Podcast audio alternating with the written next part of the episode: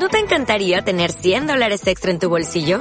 Haz que un experto bilingüe de TurboTax declare tus impuestos para el 31 de marzo y obtén 100 dólares de vuelta al instante. Porque no importa cuáles hayan sido tus logros del año pasado, TurboTax hace que cuenten. Obtén 100 dólares de vuelta y tus impuestos con 100% de precisión. Solo con Intuit TurboTax. Debes declarar para el 31 de marzo. Crédito solo aplicable al costo de la presentación federal con TurboTax Full Service. Oferta sujeta a cambios o cancelación en cualquier momento. El mundo fue diseñado para estar continuamente dando vueltas, igual que los coches de carreras. Por eso, porque nos gusta el mundo y nos encanta la vida, nos vuelve locos la Fórmula 1. Bienvenidos a Virutas de Goma. ¡Arrancamos!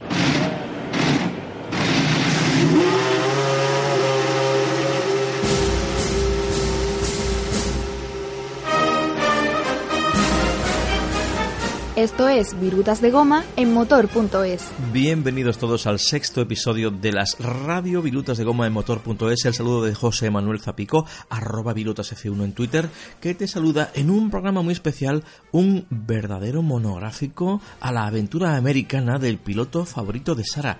Sara, tu piloto favorito, Fernando Alonso, se ha hecho inmigrante, nómada de la velocidad. Hola Virutas, ¿cómo andas?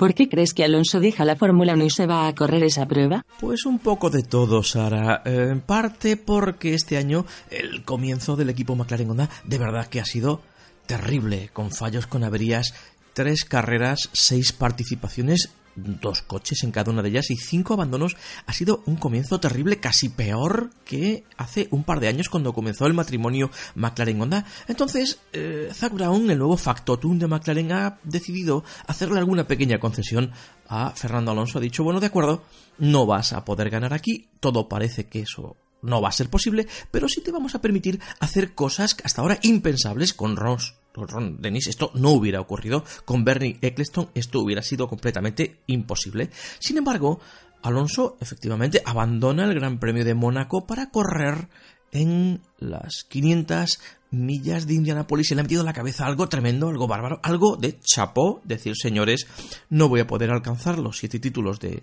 Michael Schumacher, voy a intentar la triple corona de Gran Premio de Mónaco ganar el Le Mans y ganar en las 500 millas esa carrera que se corre a finales de mayo. Pues si Alonso es de los mejores de la Fórmula 1, allí podría ganar, ¿no crees? Pues Fernando Alonso llega a Estados Unidos con unas manos que no se les debería eh, poner en duda. Alonso es uno de los mejores pilotos no de la Fórmula 1, sino del mundo. El bagaje técnico con el que llega a Indy es uno de los mejores mm, disponibles en todo el mercado mundial. De hecho, los pilotos de la Fórmula 1 técnicamente están bastante mejor preparados que los americanos porque los americanos sus carreras son bastante más sencillas, son más simples, los coches son más toscos, no son tan avanzados tecnológicamente, las estrategias funcionan de otra forma, pero Alonso aunque tenga manos, aunque sea un gran piloto, llega en un grado de desconocimiento grande conforme a lo que es aquella categoría. Es muy, muy diferente, es completamente distinta y tiene que adaptarse y tiene que superar a gente que aunque sean quizá no tan buenos pilotos, llevan allí muchísimos años, tienen allí muchísima práctica y tienen mucha, mucha experiencia en ese óvalo que es donde se corren las Indy 500. Bueno, si se trata de correr, el que es bueno es bueno. No habrá tanta diferencia con la Fórmula 1.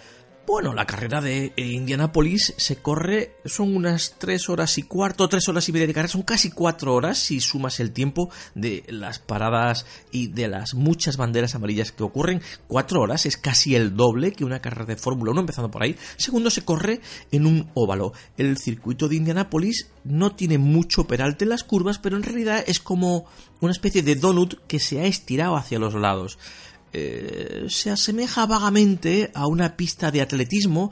Hay dos grandes rectas, imagínate, una especie de cero que lo inviertes, lo vuelcas y entonces pones una recta arriba, una recta abajo y a los lados hay dos gigantescas curvas donde hay unas pequeñitas rectas. O sea, en realidad lo que hay son cuatro rectas, dos muy largas, dos muy cortas y curvas. Cuidado, son carreras rapidísimas donde se corre a una media, media de 320-330 kilómetros por hora y ahí no existe la figura del tío que se escapa y hay que ir a correr detrás de él, sino que se corre en bloque, se corre en grupo. Hay 33 coches en pista que corren prácticamente juntos y con mucha importancia a los rebufos, no solamente por el que va detrás, sino también por el que va delante y el que va a los lados.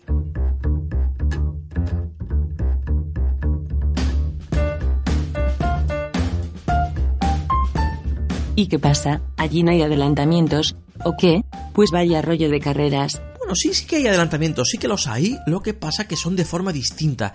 Mm, Es una carrera de a ver quién le echa más de aquello para llegar lo más rápido posible a la curva, pasarlo más rápido y acelerar. Los coches son muy parecidos, los fabrica Dalara, hay muy pocas diferencias entre unos y otros, son prácticamente iguales, son mecánicamente bueno, vagamente similares mm, en su tecnología a lo que es un GP2, son motores de 2.2 litros, muy potentes, mm, con una carga aerodinámica mm, media alta para al menos en un principio durante esas pruebas iniciales que va a protagonizar Fernando Alonso en su periodo de adaptación y después en carrera lo que se va es a toda castaña pero muy en grupo con adelantamientos muy lentos. ¿Cómo que lentos virutas? Aquí has patinado. Me dijiste que los tíos van a más de 300 por hora, como mínimo.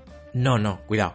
No es que sean adelantamientos lentos. Lo que no son son adelantamientos como en la Fórmula 1. No hay eh, ir corriendo en la recta, frenazo, adel- adelantamiento. No, se hacen como... Son más que adelantamientos, se va, avanzando por fuera o por dentro para dejar atrás a algún que otro piloto. Hay muchos adelantamientos, pero son diferentes. Tienen otra fisonomía.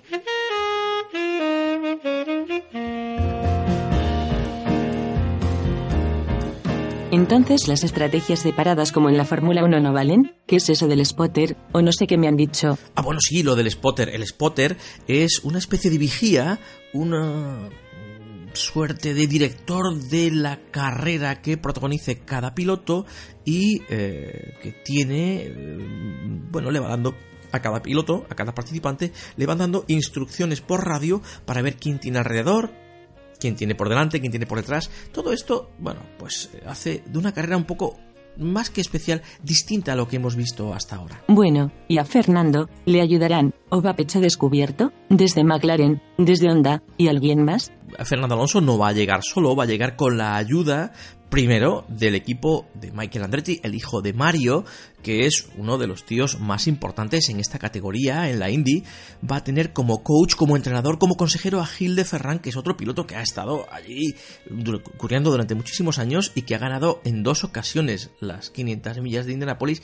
Y va a tener como ingeniero de pista a Eric Bretzman. Este nombre, que es muy poco conocido en Europa, es, fue el ingeniero de pista de Scott Dixon que ganó un montón de carreras con él y estuvo con él durante 12 temporadas. Entonces, ¿cómo va a ser la carrera en las 500 millas de Indianápolis? No tienen nada que ver con las de la Fórmula 1, por lo que veo.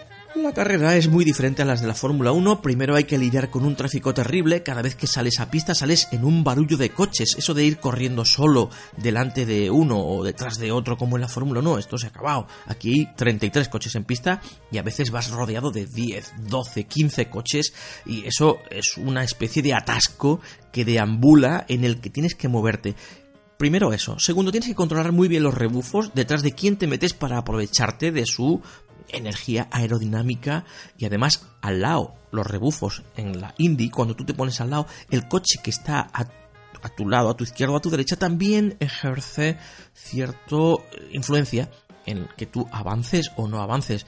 Esto va a ser más que complicado, distinto, pero para ello Alonso va a tener un montón de entrenamientos previos. ¿Me quieres decir que va a hacer como esos pilotos de pago que se hinchan de rodar fuera de competición para aclimatarse en la categoría? ¿O es otra cosa más regulada? Su estreno va a ser el día 3 de mayo, va a ser la primera vez en que se suba en un coche. En realidad ya se ha subido, eh, se ha hecho en la factoría de Andretti un asiento específico pues, para su, fino- su, su fisonomía, su estatura, su altura, su peso.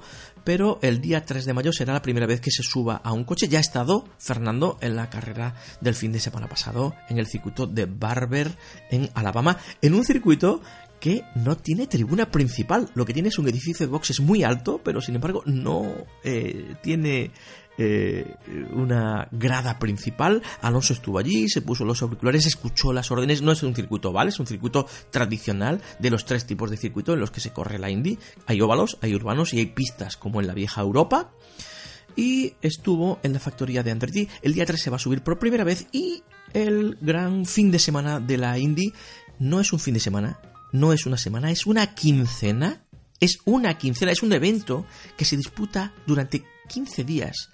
Los seis primeros días, hablamos del lunes 15, martes 16, miércoles 17, jueves 18, viernes 19, van a tener 6 horas diarias de entrenos. Ahí Fernando Alonso va a poder ponerse al día de los circuitos, de las inercias, de los pesos, de, de la aceleración, y de cómo se despiste un poco, el muro va a pasarle muy rápido y muy cerca. El día 20 es el qualifying, el día 21 es el día que se elige la pole, el día 22 hay todavía un día de entrenos, a partir de ahí hay mucho evento promocional y el día finalmente el 28, domingo, será la carrera de las 500 millas de Indianápolis de las que todos vamos a estar muy atentos. Y menudo pelotazo publicitario que han pegado todos con la jugada. Bueno, bueno, es que lo gordo no ha sido solamente lo deportivo, sino el impacto mediático tremendo, no solamente en Estados Unidos, donde los medios, los pilotos, los equipos, la Indy, incluso el New York Times, que es un medio mm, generalista y no especializado, les han abierto los brazos, han dicho, oye,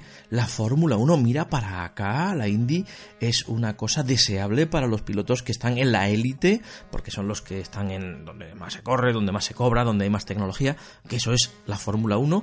Alonso dice que no, que su lugar es la Fórmula 1 y que aquí vendrá de forma puntual, que esta es la primera, probablemente de unas cuantas, y seguramente estará viniendo hasta que lo consiga, pero su idea no es cambiarse de categoría. En todo caso, en la propia Fórmula 1, a mí me da la sensación que lo que hay es una envidia que se los está comiendo porque solamente el traspaso, aunque sea temporal, del asturiano hacia esta categoría le ha cubierto de, de calidad, de básicamente de envidia, están todos verdes porque el caso que se le ha hecho a los medios, bueno, en la última carrera apenas se habló del Gran Premio de Bahrein y solamente se hablaba de Indianápolis, de Alonso, de sus posibilidades, de todo esto. En todo caso, mediáticamente y a nivel publicitario han pegado el pelotazo de su vida. ¿Y tú cómo crees que lo va a hacer? ¿Qué, qué es lo que creo yo? Yo creo que lo, que va, lo va a hacer bien. No sé si va a ganar o no, no le veo como favorito, básicamente por su falta de experiencia en la categoría, pero si queda del, dentro de los 10 primeros va a ser bueno. Si queda dentro de los 5 va a ser un pelotazo. Ahora bien, como gane, como gane va a subir directamente al cielo y el que lo va a subir voy a ser yo. Creo que tienes un mensaje especial para alguien. Sé que estás triste, Brutas. Te dejo.